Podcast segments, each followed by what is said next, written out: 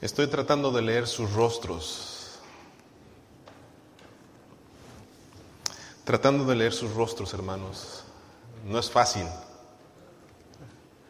Pero yo sí sé quién lo puede hacer. Jesucristo.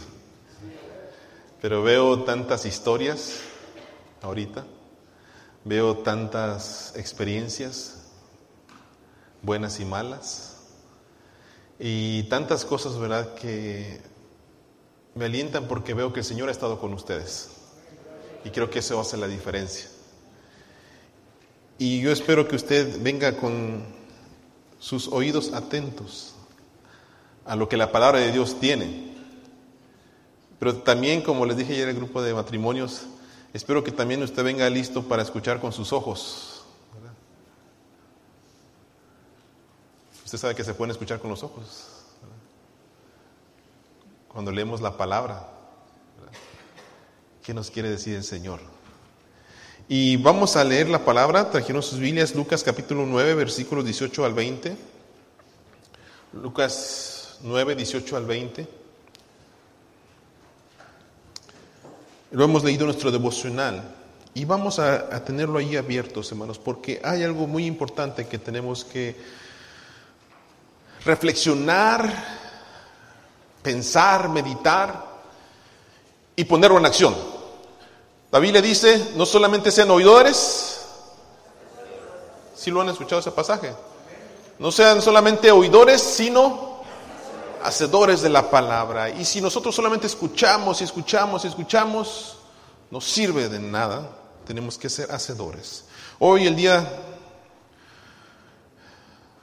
9-11 nos hace recordar qué tan malo puede ser el ser humano. ¿A qué grado de maldad puede llegar? 2.900 personas murieron en cuestión de minutos.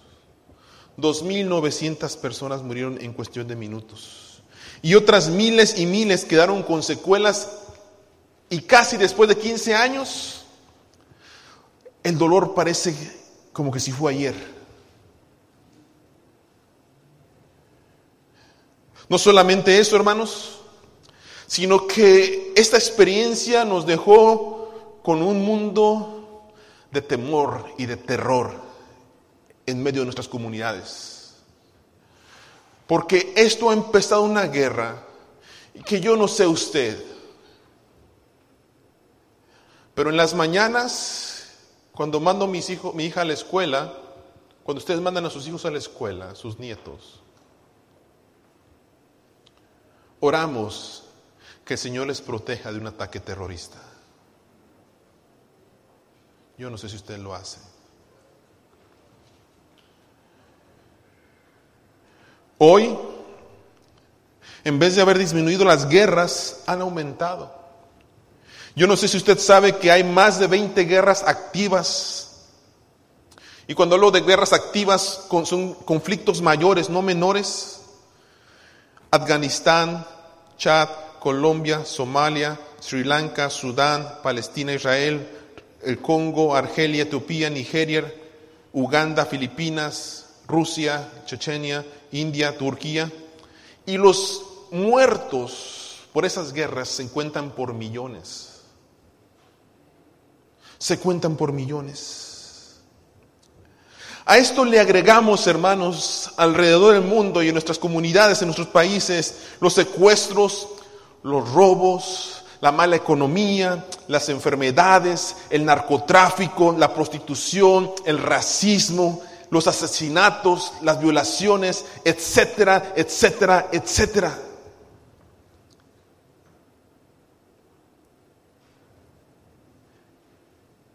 Y decirles todo esto, hermanos, es como que de repente alguien nos dice, hey, despierta. Bienvenido al año 2016. La realidad de nuestro mundo, que tarde o temprano, hermanos, nos afectará a usted y a mí si es que posiblemente ya lo está haciendo.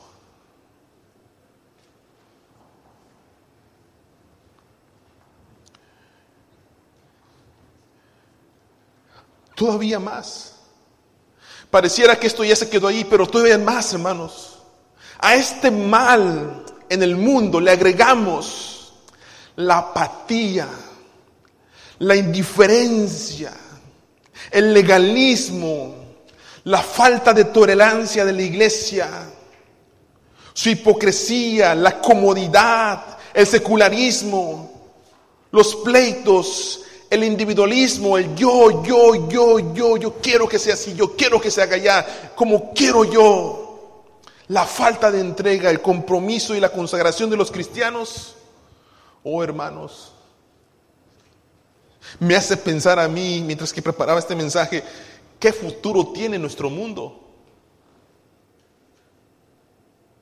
¿Qué futuro le espera a nuestro mundo? Y más que eso, ¿qué futuro le espera a mis hijos, a sus hijos, a sus nietos, a mis nietos? ¿Qué futuro les estamos dejando?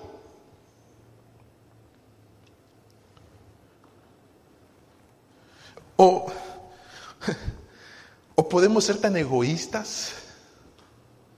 Hermanos, los cristianos podemos ser tan egoístas y llegar a pensar, pues yo no sé, ese es problema de ellos. O yo no sé, acabo yo ya me voy a morir. ¿Seremos tan egoístas? Pensar, a mí no me interesa, acabo yo no estuve en las Torres Gemelas. Yo no conozco a nadie que se le haya muerto un familiar, así que a mí no me interesa. ¿Podemos ser tan egoístas? Con tanta indiferencia? Estar sentados en este lugar, en las bancas tan cómodas, con aire acondicionado, y escuchar una palabra que nos reta, pero nos entra por aquí y nos sale por allá. Y, y hermanos, escúcheme por favor. ¿Se imagina que Pablo Pedro, los discípulos, los primeros cristianos hubieran dicho, ah, pues yo no sé, yo ya acepté a Jesucristo como mi Salvador personal, que los demás le hagan como puedan.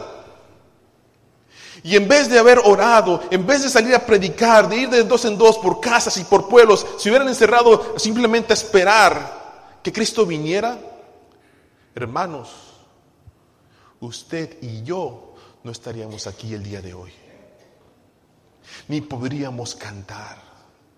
Ni podríamos decir, Señor, ten misericordia de mí, ayúdame en mi petición, dame paz. No podríamos. Pero porque ellos sembraron, hermanos, con espíritu, con pasión por predicar a Cristo, fue su paciencia, fue su esperanza, fue su fe en medio de la persecución, la razón por la cual y tú y yo podemos decir, Hoy Jesucristo es mi Salvador personal. Y la pregunta que surge para mí como pastor es, ¿y nosotros?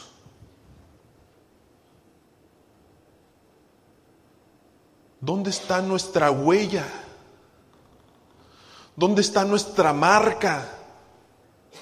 ¿Dónde están las pisadas que estamos dejando para los que vienen detrás de nosotros?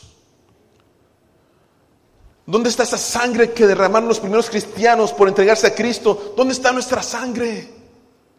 Oh, hermanos, hermanos, vamos a tener tiempo de oración, una vigilia de oración. Pastor, de 9 a 10 nada más, de 9 a 11, porque después nos da sueño y queremos ir a dormir. Y vamos a la casa y les leemos, Jesús dijo, velad y orad, velad y orad. Señor, ya velé una hora.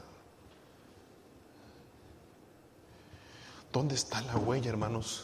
Las pisadas que estamos dejando a nuestros hijos y a nuestros nietos. Iglesia, es, es hora de despertar de nuestro sueño. Es hora de despertar de nuestra comodidad y decir, ah, qué bueno, un domingo más, voy a la iglesia y después me voy a comer y después voy a hacer lo que tengo que hacer y una semana más. Yo tengo muy metida esta pregunta esta semana y lo hice el miércoles y se lo hice ayer a los hermanos en, lo que di en los matrimonios. Y les hice esta pregunta y se lo hago a la iglesia ahora completa. ¿Creemos en Dios? Como tres nada más. Y hay esperanza. ¿Creemos en Dios, hermanos? O les hice la pregunta miércoles. ¿O pensamos que creemos en Dios? ¿Creemos en la Biblia? ¿O pensamos que creemos en la Biblia? Me imagino que sí creo en la Biblia. Pero si yo creo en Dios, hermanos, si yo creo en Dios, si yo creo en su palabra, yo vengo y me esfuerzo, Señor, ¿cómo puedo vivir esto cada día más para tu honra y tu gloria? ¿Cómo esto se encarna en mi vida? Pero, honestamente, ¿quién tiene tiempo de leer la Biblia? Estamos tan ocupados, ¿verdad? Estamos tan cansados. Pastor, yo no puedo orar porque me quedo dormido. Pero llega la enfermedad, llega la tragedia, llegan los problemas familiares, el matrimonio. Y nuestro primer recurso es ir a Dios. Y estoy hablando como cristianos, hermanos. ¿Por qué somos tan hipócritas? ¿Por qué decimos que amamos a Dios con todo nuestro corazón, pero no tenemos una relación personal con Él todos los días?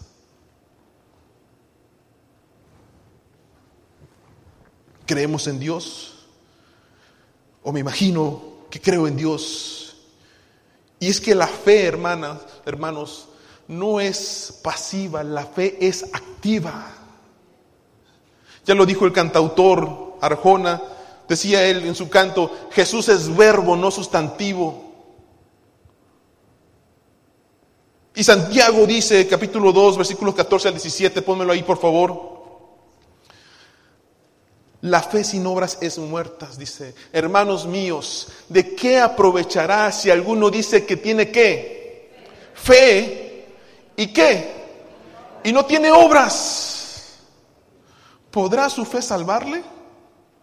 Y si un hermano, pone un ejemplo él, ¿verdad? Y si un hermano o una hermana están desnudos y tienen necesidad del mantenimiento cada día, dice, alguno de vosotros le dice, id, vayan en paz, calentados y saciados, pero no les dan las cosas que son necesarias para el cuerpo, ¿de qué aprovecha?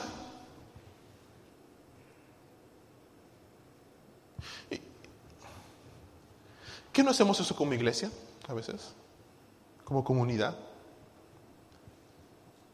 tormenta, guerras, aflicción, allá. Hermanos, vamos a orar, vamos a orar por ellos.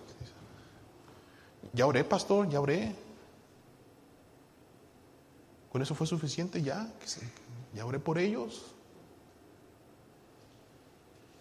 Yo tengo fe en que Dios les va a ayudar. Los discípulos le dicen a Jesús, Jesús, oye mira, fíjate que los que están aquí, estos más de cinco mil personas, ya va a ser de noche, tienen hambre, mándalos a su casa. Y Jesús les dice, denles ustedes de comer. Denles ustedes de comer. Jesús no les dijo, oh, sí tienen razón, ¿verdad? Vamos a orar por ellos para que les vaya bien en el camino, para que Dios los proteja. Jesús le dice, denle de comer. ¿Qué tienen en sus manos? Y lo poco que tenían en sus manos, hermanos, ¿qué hizo el Señor? ¿Qué hizo? Lo multiplicó y se alimentaron más de cinco mil personas, varones que se contaban. Pastor, ¿qué va a ser un dólar? Un dólar no va a ser nada en su bolsillo, pero en las manos de Dios, hermanos, él puede multiplicar de una manera impresionante. Pero es, nuestra fe tiene que ser activa, hermanos. No sé si están, entendiendo. Quisiera que nos sacudiéramos el polvo, ¿verdad? ¿Se ha ensuciado alguna vez usted en la tierra y, ha estado limpiando algo y se llena de polvo? ¿Qué hace usted? Se limpia el polvo. Y si usted no limpia algo del polvo, ¿qué pasa? Tarde o temprano se echa a perder o se oxida. Y si nosotros no nos sacudimos el polvo de la comodidad, hermanos, de la intolerancia, de, la indiferencia, tarde o temprano, hermanos, nos vamos a oxidar y solamente vamos a ser cristianos sentados en bancas esperando a que Cristo venga. Y me preocupa porque no sé si Cristo nos va a llevar al cielo. Necesitamos reflexionar muy en serio, hermanos, qué creemos, qué confesamos con nuestra boca. Por eso el pasaje dice Lucas 9, 18 al 20, dice, Jesús está con sus discípulos, están orando y tiene una comunión con ellos y les pregunta, aconteció, dice, que Jesús les pregunta, ¿quién dice la gente que soy yo?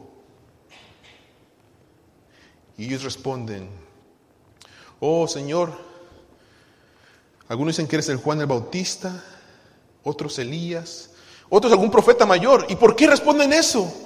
Porque han visto los milagros de Jesús expulsa demonios, calma tormentas, sana personas, resucita gente. Él es el Mesías, por fin va a instaurar el reino, por fin nosotros vamos a ser libres del poder de Roma, vamos a hacer lo que necesitamos. Gente con poca visión. Estaban seguros que Jesús era el rey que estaban esperando. Y por fin vamos a ser nosotros el Israel que era antes. Pero hermanos, Qué impresionante cuando el poder de Dios se revela en nuestras vidas. Y hay una respuesta como la que dio Pedro. Y Jesús les preguntó a ellos, ¿y vosotros quién decís que soy? Yo. Y Pedro responde, Jesús, tú eres el Cristo de Dios.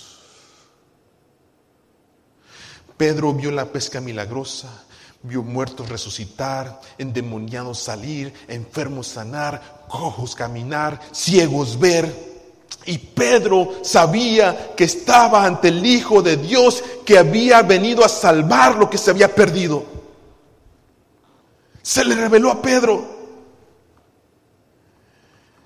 Y hermanos, basada en esta confesión de Pedro, la palabra de Dios Escúcheme, la palabra de Dios nos hace una pregunta en esta mañana a usted y a mí que estamos en este templo, en este lugar santo que hemos destinado para la honra y gloria de Dios. Nos hace esta pregunta. Y ustedes, ustedes que están en esas bancas, ¿quién dicen que es Jesús? Ustedes que están en esa banca, ¿Quién dicen que es Jesús? Escuchen a Jesús, escuchen a Jesús. ¿Y ustedes? ¿Quién dicen que soy yo? Y me pregunto, ¿qué responderían ustedes?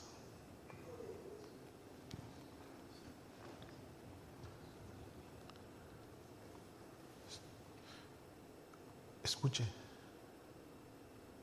Escuche el Espíritu de Dios. Jesús le dice, ¿quién dicen ustedes que soy yo? Jesús, yo todo lo que sé lo he leído en tu palabra.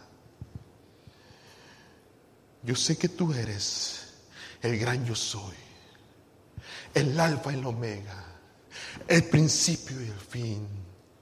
Yo soy la luz del mundo, dice Jesús. Yo soy el pan de vida, yo soy la puerta, yo soy el buen pastor, yo soy el camino, la verdad y la vida, yo soy la vida verdadera, yo soy la resurrección y la vida, yo soy tu salvación, yo soy tu paz, yo soy tu sanador, yo soy tu libertador, yo soy amor, yo soy el gran, yo soy, dice Jesús.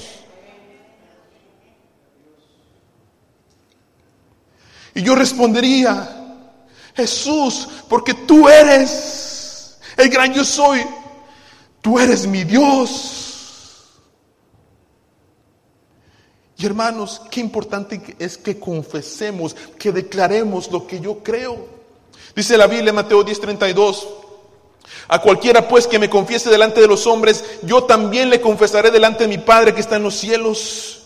Filipenses dice, por lo cual también Dios le exaltó hasta lo sumo y le dio un nombre que es sobre todo nombre, para que en el nombre de Jesús se doble toda rodilla que está en los cielos y en la tierra y debajo de la tierra y toda lengua confiese que Jesucristo es el Señor para la gloria de Dios Padre. Y primera de Juan 4:15 dice, todo aquel que me confiese que Jesús es el Hijo de Dios, Dios permanece en él. ¿Y él en quién? En Dios.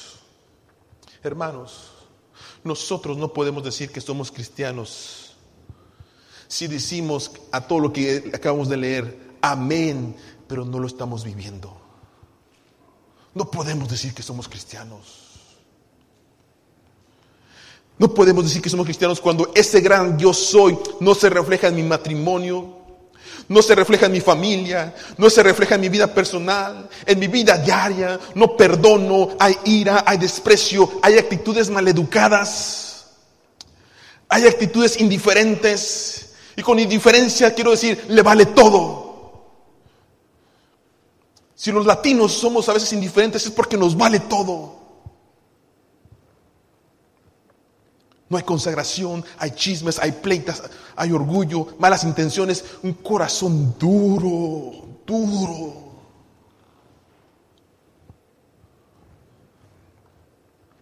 Ayer que estaba con los matrimonios del distrito,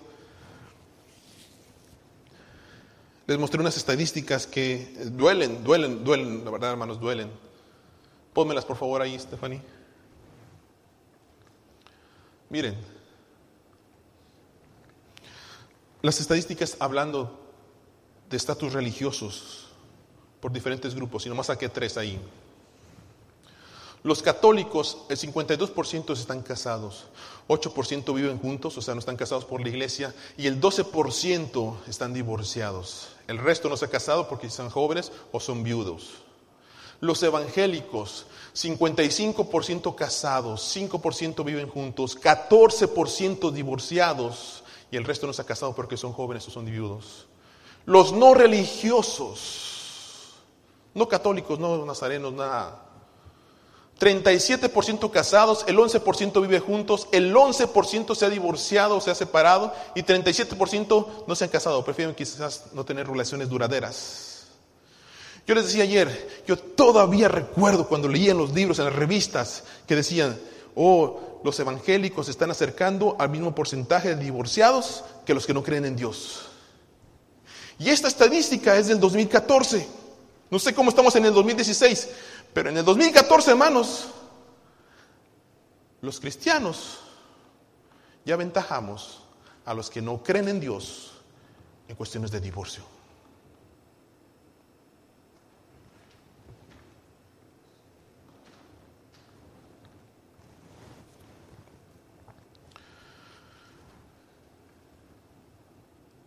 Y decimos que tenemos la luz.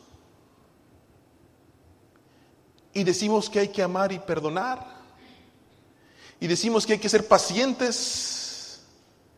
Y decimos que hay que ser tolerantes. Y la Biblia dice, esposas sujetados a vuestros esposos y maridos amad a vuestras esposas. La práctica está diciendo otra cosa. La realidad está diciendo que decimos creer, pero no lo estamos viviendo.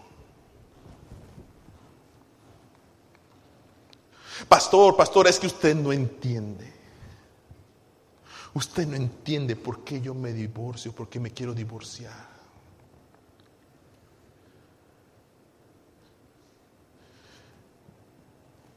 Y cuando me hacen esa pregunta a mí, yo no entiendo, es esto, es, sabemos lo que es correcto, sabemos lo que es correcto, sabemos lo que la Biblia dice. Pero no estoy dispuesto a ceder mi brazo.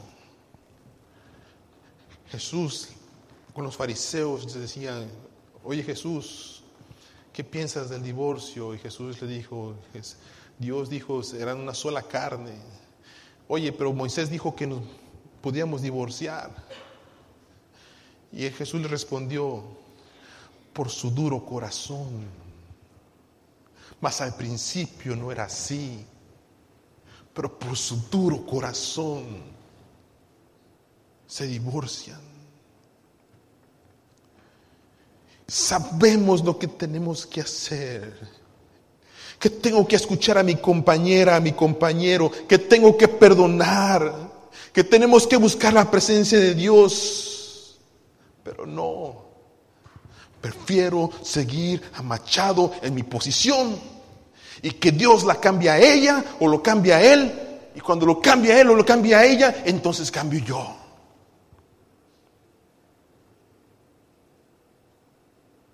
Y dice la Biblia, al que sabe hacer lo bueno y no lo hace, es pecado. En un caso que tuve, alguien me dijo esto, pastor, yo he encontrado algo que es imposible para Dios. Dije, oh sí, hermana. Sí, yo he encontrado algo, algo que es imposible para Dios. Y me dijo esto, para Dios es imposible reparar mi matrimonio.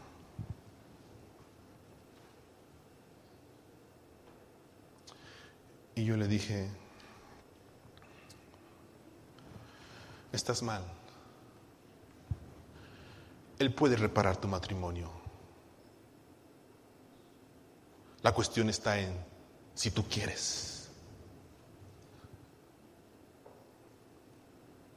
Y este matrimonio, hermanos, está entre ustedes. Están juntos, siguen adelante. Aquí está entre ustedes. El que me dijo que era imposible Repara su matrimonio, aquí están. Y ustedes lo saludan cada domingo entre semana. Aquí está. Arreglo cuentas con Dios y andan por ahí. Y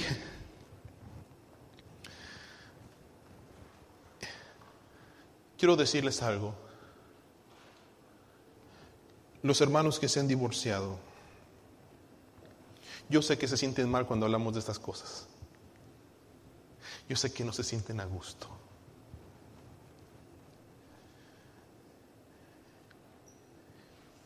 Y estoy seguro, hermanos, que ellos no les recomendaría a ninguno de los que están casados que pasen por este proceso. Ha sido difícil. Y a nosotros como iglesia nos toca restaurarlos, llamarlos y si le ofendió por alguna razón, perdonarlos. Pero si usted juzga, recuerde que la Biblia dice, con la vara que mides, serás medido.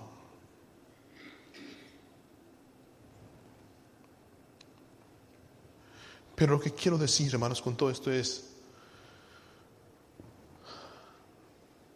estamos en una realidad que está sobrepasando lo que nosotros decimos creer y profesar, pero no lo estamos viviendo. Y usted me dice, pastor, a mí, a mí nunca me va a suceder eso. Creo que los hermanos que han pasado por esta dificultad alguna vez pensaron, a mí nunca me va a suceder esto. Y para mí como pastor sería ingenuo decir delante de ustedes, oh hermanos, porque soy pastor, yo nunca voy a pasar por el proceso de divorcio, porque hay miles de pastores que se han divorciado de sus esposas pero nos habla, hermanos, de la dificultad, de la realidad que tenemos en nuestras familias, en nuestras comunidades como cristianos, de que necesitamos buscar a Dios genuinamente, de lo profundo de nuestro corazón. Y darle lugar al Hijo de Dios para que Él nos dé el amor, el gozo, la paz, la paciencia, el perdón, la fe, que podamos crecer espiritualmente para ayudar, para dar, para orar, no solamente por mis necesidades, sino también para interceder por los demás. ¿Cómo, ora usted? ¿Cómo ora? Cuando usted ora en las mañanas, ¿cómo ora? Señor, dame, Señor, bendíceme, Señor, sáname, Señor, necesito. Ora también, Señor, acuérdate de mi hermano, acuérdate de mi hermana, las peticiones que tuvimos ayer. Y si no lo hace, hermanos, agréguenlo, por favor. Le invito a que lo haga en sus oraciones. Nosotros sabemos quién es Jesús, ¿verdad? Nosotros sabemos ahora quién es Jesús. Lo podemos decir, sí, mi, Jesús es el gran yo soy, yo sé quién es Él. Pero ahora, ahora viene una pregunta, hermanos, muy, muy importante para mí y para ustedes. Esta pregunta yo quisiera que usted la reflexionara seriamente.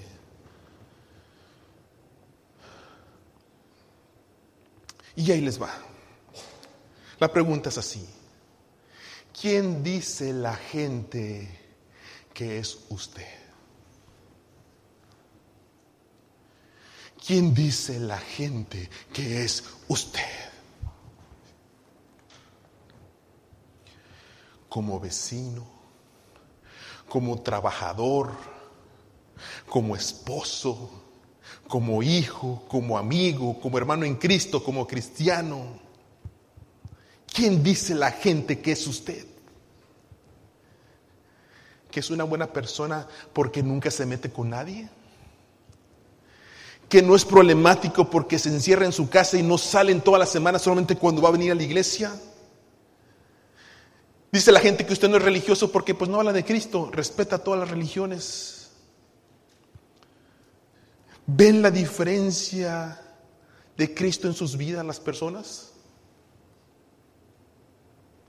Pero hermanos, si esta pregunta es difícil, tengo una más difícil todavía.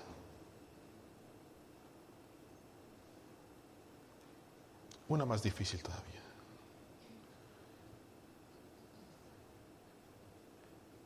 Y como me dicen cada domingo, pastor, ¿qué pedradas tiró? ¿Qué pedradas tiró, pastor?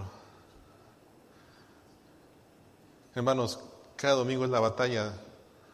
Decirle, Señor, Señor, tengo que decir eso. Señor, tengo que decir eso. Dice Carlos, es profeta que predica la palabra de Dios. Tienes que confrontar al pueblo. Y dice su palabra. La pregunta más difícil es esta, hermanos, es, ¿quién dice Cristo Jesús que es usted?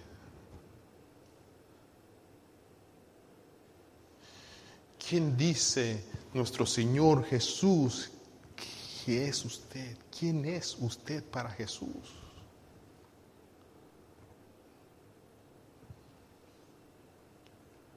Y ahí, hermanos, a mí engáñeme, vístase con su corbata, vístase con su cara de buena onda, ¿verdad? De amable, yo hago las cosas bien, vístase pero al Dios Todopoderoso no lo podemos engañar. Y ante esta pregunta, yo no sé qué usted está contestando esta mañana, porque la pregunta no la hago yo, la hace la palabra. ¿Quién dice Jesús que es usted? Y la palabra es dura con nosotros porque dice Mateo 7:21, no todo el que me dice, a ver, Leámoslos juntos, por favor. Todos juntos. No todo el que me dice, Señor, Señor, entrará en el reino de los cielos, sino el que hace la voluntad de mi Padre que está en los cielos. Muchos me dirán en aquel día, Señor, Señor, no profetizamos en tu nombre, y en tu nombre echamos fuera demonios, y en tu nombre hicimos muchos milagros, y entonces les declaré, Nunca os conocí, apartaos de mí, hacedores de maldad.